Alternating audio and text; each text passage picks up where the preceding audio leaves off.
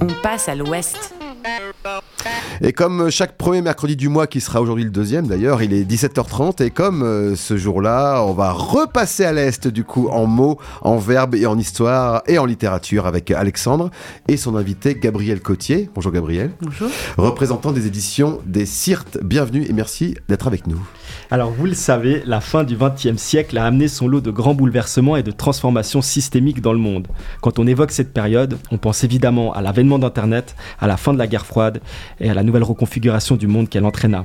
En marge de ces grandes mutations, Serge de Palen, héritier d'une famille d'aristocrates qui connut l'exil en 1917, fonde les éditions des Cirtes et choisit de traduire et de documenter la littérature slave à travers la publication d'auteurs russes exilés, mais aussi à travers la traduction d'auteurs des Balkans, de Hongrie et d'autres pays limitrophes. Nous sommes donc à Paris, aux éditions des Cirtes, en 1999, mais il est bel et bien question des frontières de l'Europe et de la nécessité de documenter les systèmes de répression soviétiques qui ont fait des ravages durant presque un siècle. Autrement, les Cirtes, étymologiquement, c'est aussi un mot qui désigne des plaines de sable mouvant ou des bancs de sable redoutables pour les navigateurs qui longent ces côtes. Et je ne pouvais m'empêcher de penser à l'écriture de cette intro que la littérature slave pouvait effectivement ressembler à ces terribles monticules pour les nouveaux lecteurs désirant mettre un pied à l'étrier. En effet, Gogol, Pushkin, Bieli, Tchekhov sont autant de noms pouvant évoquer des sentiments confus tant le poids de l'histoire semble parfois écrasant. Mais, car il y a un mais, la littérature slave passionne, fascine et elle éveille même chez certains un émerveillement définitif et un objet d'étude infini. Aujourd'hui, nous sommes donc de retour à Genève puisque les éditions des Cirtes ont déménagé à Genève en 2013 et nous partons donc découvrir les steppes en ta compagnie, Gabriel Cotier. Mais avant toute chose, permets-moi de te demander quels ont été tes premiers contacts avec ce monde et où t'a-t-il emmené Alors mes premiers contacts avec le monde slave, le monde russe plus précisément, viennent de remontent à l'enfance puisque ma meilleure copine euh, Katia était euh, russe. Et en 1996-97, je me souviens plus exactement, euh, on- elle m'a emmenée en vacances euh, chez sa grand-mère à Saint-Pétersbourg. Et euh, j'ai vraiment découvert un monde euh, assez fou, puisque ben, les années 90 en Russie, c'était, c'était un peu le chaos. Il y avait vraiment des, des- des grandes disparités de, de- de plein de choses. Et euh, donc j'étais déjà fascinée par ça. Et ensuite, euh, bah, j'ai plongé vraiment dans la littérature russe, autant classique que, que plus ou moins contemporaine, avec euh, Ulitskaya. Enfin, je me souviens plus exactement qui, qui, qui, qu'est-ce que j'ai lu quand. Et pour euh, me lancer après à l'université dans des études de littérature euh, russe. Donc, Donc euh, très vite après ton, ton voyage, tu avais décidé de, de te passionner pour ouais, la littérature crois, russe. ouais. C'est un peu une, une marmite dans laquelle on tombe et dont on ne ressort pas. quoi. Et, et puis aujourd'hui, tu es donc venu nous présenter les éditions des Cirtes. Et que peux-tu me dire sur le fonctionnement actuel de votre équipe et sur les démarches auxquelles vous faites particulièrement attention en tant qu'éditrice? Alors, les éditions des Cirtes, euh, moi j'ai eu la chance de commencer à y travailler en 2014. euh, et c'est toujours la même équipe avec Olympia Verger et Marie Malinine, mes deux super collègues. Donc, euh, je profite de leur rendre hommage euh, aussi pour cette journée. euh, du droit international, euh, de la journée internationale du droit des femmes, euh, Oui. qu'on est une équipe de trois femmes, oui, on- vraiment, on- ça fait plaisir de travailler avec elles. Euh, on est donc trois, euh, ce qui est petit pour euh, la quantité de livres qu'on produit par année. On, on- on publie entre 15 et 20 titres, ça dépend des années. Euh, ce qui est beaucoup de travail pour trois personnes. Et on est très polyvalente, c'est-à-dire qu'on on s'occupe de tout, de- de- des lectures de manuscrits à la mise en page, à la recherche de recherche iconographique de couverture, la rédaction des, des- des communiqués de presse, les, enfin, de- tout, tout, tout, avec chacune des petites spécificités quand même. Euh, bah, Olympia, la directrice, elle s'occupe de tout ce qui est un peu stratégique. Euh, Marie, elle a beaucoup de contacts Mhm, dans tout le milieu russe. Et moi, je m'occupe un peu plus spécifiquement des relations libraires et des, euh, de la communication. Et j'allais y revenir justement à ce travail éditorial avant publication. Euh, Est-ce que vous avez beaucoup de textes qui vous parviennent finalement? Et que peux-tu me dire sur ce processus de traduction? C'est peut-être un petit peu opaque euh, pour les personnes qui nous écoutent. Comment ça se passe? C'est vrai que traduire, enfin, publier de la littérature traduite, euh, c'est un peu différent de la littérature écrite directement en, en français, exactement. Euh, Il y a un temps très long, en fait. Le temps de la traduction est très long, donc faut anticiper euh, beaucoup plus euh, le programme éditorial. Euh, souvent, alors maintenant, on a, on a une équipe, au fil des années, on a constitué une équipe de traducteurs euh, vraiment euh, professionnels. Voilà, de qui, langue russe, de langue euh, serbe. ben, de langue serbe, de langue bulgare, de- du tchèque, du, du hongrois, du roumain. Enfin, vraiment. Une grande équipe finalement. Ouais, une grande équipe Mhm. qui eux-mêmes nous proposent souvent des, des, des textes qu'ils ont, qu'ils ont, qui leur a, qui leur a beaucoup plu, quoi. Qui les, sur lesquels ils ont vraiment eu des coups de cœur. Ah. Donc, Donc- euh, Donc il y a une voie de transmission, une courroie de transmission du traducteur jusqu'à l'éditeur. Beaucoup, ouais. Après, on reçoit aussi des manuscrits d'autres manières et on essaye de les, de les lire. Olympia, qui est roumaine, elle, euh, euh, les Roumains traduisent beaucoup de différentes langues de- de- d'Europe de, l'Est Mhm. assez vite. Mhm. Donc, elle peut les lire euh, très tôt, souvent, et elle nous dit ah, ça, faut... Ah voilà. ça c'est une pépite, faut pas le lâcher. quoi. Ok, donc la Roumanie fait office de sas un petit peu Un petit peu. pour ouais. découvrir la littérature, la littérature slave et la littérature des Balkans. Oui. Et, j'ai- évidemment, il y a une question qui me, qui me brûlait un petit peu les lèvres. C'était euh, est-ce qu'il euh, existe des, difficultés actuellement quant à la traduction et la publication d'auteurs russes contemporains? Évidemment, on se pose la question. Euh, Peut-on aujourd'hui découvrir des voix dissidentes au régime en lisant un livre? Comment ça se passe Alors c'est complexe. hein. Effectivement, la guerre en la guerre en Ukraine, elle a, elle a un peu figé dans le temps. Enfin, ça a été comme une comme un Un- un blocus, hein. Un blocus, exactement. Euh, après, les, les les livres continuent de paraître. Je veux dire, il y a quand Ah. même une production, euh, que ce soit en exil, parce qu'il y a quand même beaucoup de de- d'artistes qui sont partis, ou que ce soit encore à l'intérieur, parce que malgré tout, tout le monde ne peut pas partir. Mhm. Euh, il y a des, encore des, des voix qui, qui, qui, qui- qui écrivent, des, des gens qui écrivent, qui produisent. Mhm. Moi, j'aime bien penser quand même que les artistes ont, écrivent aussi pour dire quelque chose, pour faire passer des messages. Donc, c'est- on est là pour les entendre. Après, la perception de la, de la littérature russe en ce moment, euh, ça reste un peu. comment dire Ça n'a pas beaucoup changé. Ça reste un petit peu. On reste toujours sur des clichés de la littérature Mhm. russe, c'est compliqué. C'est quand même ça qui domine. euh, On reviendra sur ça, notamment en deuxième partie euh, d'émission. Et on va juste revenir euh, aux actualités des cirques parce que c'est aussi ça qui nous intéresse euh, ici. Euh, J'avais envie de savoir sur quelle parution vous étiez en train de travailler actuellement et quelles étaient vos actualités immédiates en fait? Alors, notre actualité immédiate, euh, c'est alors la semaine dernière est paru un, on a vraiment, on est vraiment très très contente d'avoir pu publier un- des textes inédits de Ivo Andrić, Oui. qui est vraiment un, un- un auteur yougoslave. Euh, je dis yougoslave parce qu'il est, il, il est de la période yougoslave et il est né en Bosnie, il a euh, étudié en Croatie et il, est, il a vécu une grande partie de sa vie en Serbie, donc on peut Mhm, ouais. le considérer comme yougoslave et d'ailleurs sa postérité est un peu compliquée Mhm. euh, et qui a gagné le prix Nobel euh, en 1961 donc c'est vraiment un auteur très très reconnu qui a notamment écrit Le pont sur la Drina euh, le, les, ces autres types m'échappent Et, et là, vous publiez un. et on a publié un inédit euh, les- La chronique de Belgrade qui est vraiment euh, un recueil de, de 7 ou 8 nouvelles- qui se passe pour- pendant la guerre, euh, la- le bombardement, Belgrade assiégé en 1944. Et enfin, le nœud, c'est ça, mais après, il y, a- y y des histoires plus longues, il y a des... Mhm. Et c'est l'histoire de petites gens, comment est-ce que les gens, la population assiégée a vécu avec plus ou moins des travers, euh, Mhm. enfin plus ou moins heureusement euh, et Mhm. chanceusement, le- le- cette période-là. Et puis tu voulais aussi me parler d'un autre livre, peut-être plus actuel, que vous allez euh, probablement Alors- sortir prochainement? Euh, alors, euh, un autre, une autre actualité, c'est vrai, dont on a Oh. discuté avant, c'est, euh, ça s'appelle Pure Extase Ouais. de Andrei Gerasimov, euh, qui est un auteur russe contemporain, Mhm. qui a, c'est son huit, septième ou huitième roman, je ne sais plus exactement, qui, alors, qui est paru en janvier, et c'est un roman assez, comment dire, c'est très contemporain, et il parle de l'histoire d'un rappeur Ouais. euh, Actuel. actuel, qui- alors il s'est, basé pour écrire son roman sur, un, sur un, une, une méga star du hip-hop russe euh, qui s'appelle Basta, Mhm. euh, pour écrire ce roman. Mais ce roman, qui est l'histoire de Tolian, raconte son parcours euh, tumultueux puisqu'il est né, il a grandi dans les années 1990 euh, en- dans le sud de la Russie, proche de la guerre de Tchétchénie, dans une période, dans, dans un moment, enfin un endroit qui était la Mhm. plaque tournante de la drogue, des gangs, mhm. dans, une, dans une société très violente euh, où il a évidemment su- succombé aussi à la drogue et il s'en est sorti en fait par la par sa force de, de caractère, Mhm. des bonnes rencontres, enfin Mhm, tout en comment dire une- C'est un une- mélange. de- C'est une espèce de biographie romancée c'est une biographie basée sur des faits romancée. réels, Oui, à exactement. propos d'un Ouais. d'un rappeur euh, actuel Ouais. qu'on va peut-être même d'ailleurs euh, entendre puisque les Cirtes nous proposent euh, un petit voyage sonore. Моя игра 98 Баста Баста здесь 2206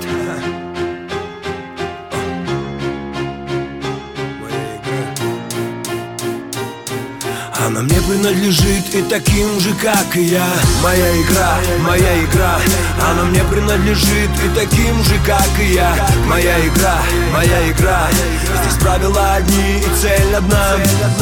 Моя игра, моя игра Она мне принадлежит и таким же, как и я. Моя игра, моя игра. Здесь правила одни и цель одна. Со мной все нормально, ну и что, что кровь из носа? Со мной все нормально, просто я стал очень взрослым. Со мной все хорошо, просто я забыл, как дышать. Я начал игру, но забыл, как играть. Все нормально Просто стало вдруг темно. На юге стало холодно, на севере тепло.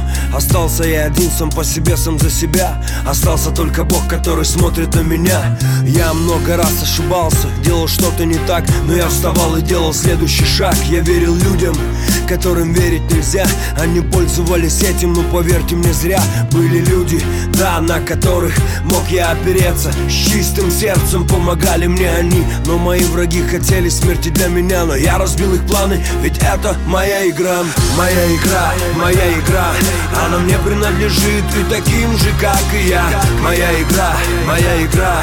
Здесь правила одни и цель одна. Моя игра, моя игра. Она мне принадлежит и таким же, как и я. Моя игра, моя игра. Здесь правила одни и цель одна. Улицы несут в себе боль разочарования Минуты страха, минуты отчаяния. Люди от боли без Бога сходит с ума. Но кто-то скажет равнодушно Такова судьба. Кто-то, играя в игру, забывает о правилах И поздно понимает, что фортуна его оставила. Кто-то правила игры подстраивает под себя Чтобы победителем быть всегда. В игры играют дяди с большими пушками. Связываться с ними это не игрушки. На мушке окажешься ты в один миг Чик-чик-бла, выстрел Останется лишь крик. В игры играют дома, там где тепло. Играют в шашки в шахматы, в домино. Но я играю в игру, она моя. Она мне принадлежит и таким же, как и я. Моя игра, моя игра. Она мне принадлежит и таким же, как и я. Моя игра, моя игра. Здесь правила одни и цель одна. Моя игра, моя игра. Она мне принадлежит и таким же, как и я. Моя игра, моя игра. Здесь правила одни и цель одна. Хочешь играть, играй. Если хочешь летать, лети. Жизнь —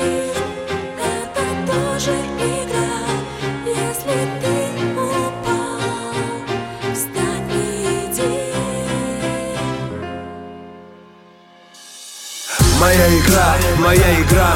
Она мне принадлежит и таким же, как и я. Моя игра, моя игра. Здесь правила одни и цель одна. Моя игра, моя игра принадлежит и таким же, как и я. Моя игра, моя игра. Здесь правила одни и цель одна. Моя игра, моя игра. Она мне принадлежит и таким же, как и я. Моя игра, моя игра. Здесь правила одни и цель одна. Моя игра, моя игра. Она мне принадлежит и таким же, как и я. Моя игра, моя игра. Здесь правила одни и цель одна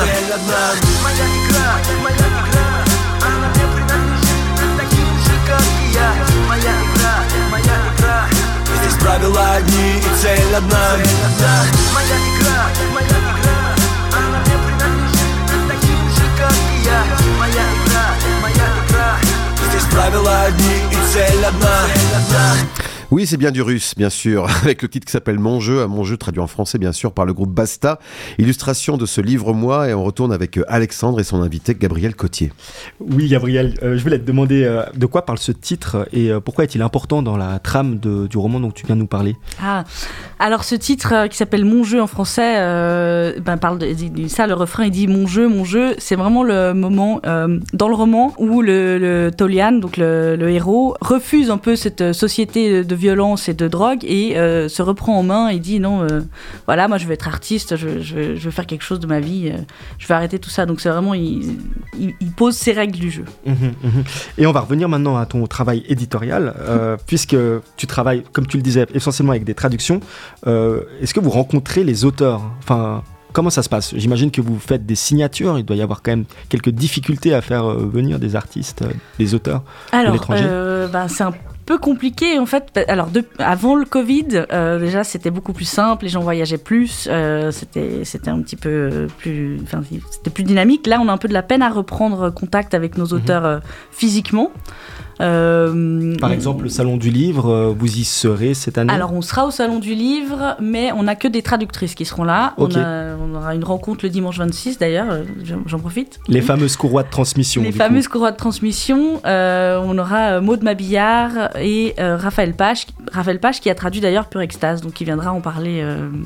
le, le livre sur le rappeur. Et qui sont donc des interlocutrices euh, qui, qui comptent pour euh, faire comprendre euh, un petit peu quels sont les enjeux derrière toute Voilà, ces littératures, exactement, les ouais. Auteurs. Vous n'avez pas les auteurs, les autrices, les traductrices font le travail. Alors euh, c'est toujours moins intéressant de rencontrer les traductrices que les, tra- que les autrices, que les auteurs ou les autrices, mais Ouais. euh, c'est quand même euh, une- un, maillon important, vraiment très important dans notre travail, puisque comme on peut pas, enfin le travail éditorial se fait souvent sur le texte de l'auteur en langue originale et nous on, on peut pas donc euh, Mhm. tout ce qu'on peut faire c'est justement travailler avec les traductrices sur le, le résultat de, de leur travail. Et euh, avant de passer à, à nos deux questions concernant euh, tes livres que tu as choisi de nous présenter pour cette nouvelle émission de Livre-moi, euh, est-ce que tu peux me donner, allez, deux, trois noms d'auteurs ou d'autrices russes des Balkans pour rentrer un petit peu facilement dans cette, dans cette littérature?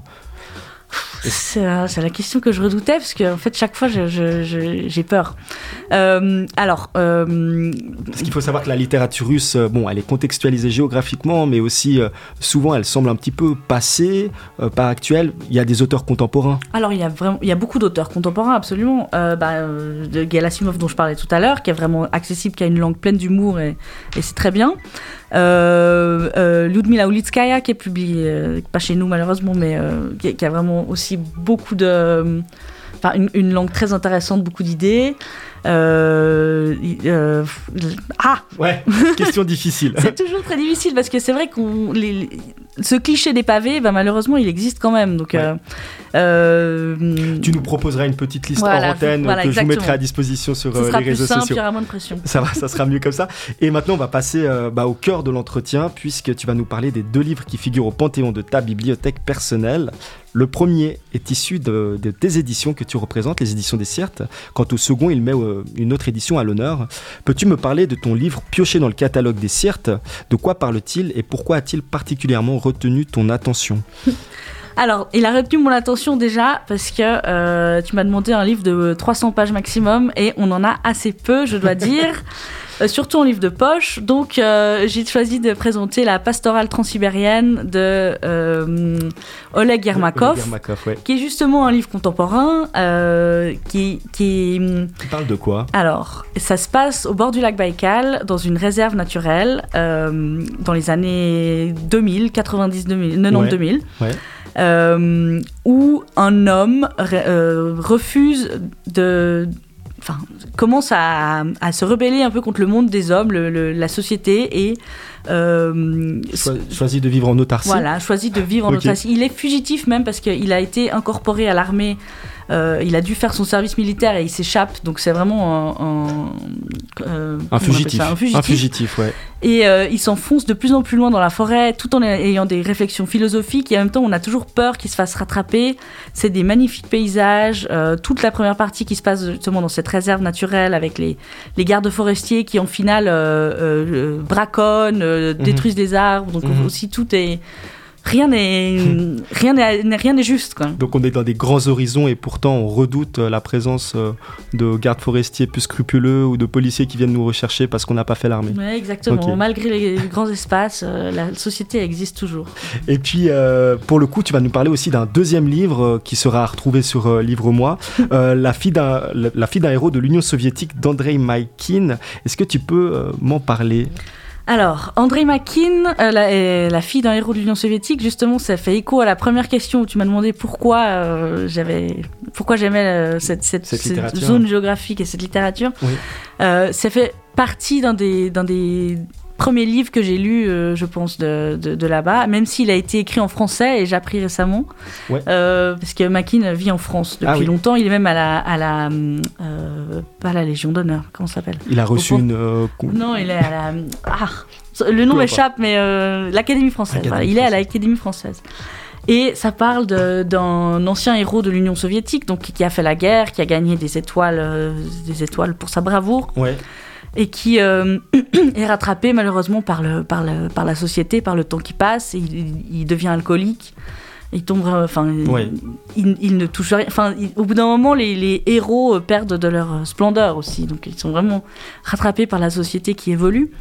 Et sa propre fille, euh, qui a étudié les langues, qui aurait pu être brillante, elle se retrouve euh, espionne, agente, escorte à la, dans un institut euh, qui, qui fait venir des, des, C'est- des personnes de tous les pays. C'est un roman d'espionnage. pas du tout, c'est pas du tout un roman d'espionnage, mais euh, au contraire, ça, elle se, elle se- enfin, sa fille se retrouve justement euh, prostituée, en fait, ça, ça Ouais. devient son, son métier, et c'est vraiment la déchéance de toute la société euh, qui, qui ne prend pas en compte l'individu. Mhm. C'est vraiment euh, Donc à travers cette histoire personnelle, on parle du désœuvrement euh, post-soviétique. Le désœuvrement, mais aussi le, le, le- enfin, le, le désœuvrement, le, le- le- le non-soin qui est pris euh, Ouais. de la population. Et le... Ouais, ouais, ouais, Ouais. Très bien. Bah écoute, euh, puisqu'il nous reste encore juste un tout petit peu de temps, est-ce que tu as encore envie de nous parler d'un prochain rendez-vous littéraire à ne pas manquer, que ça soit euh, Alors, Avec un prochain rendez-vous littéraire. Alors, euh, je vais faire un peu notre promo. C'est qu'on va sortir au mois de mai, tu parlais d'espionnage, un livre euh, justement sur un, un espion soviétique, un ingénieur qui a pendant des années transmis des, des documents ultra secrets à la CIA.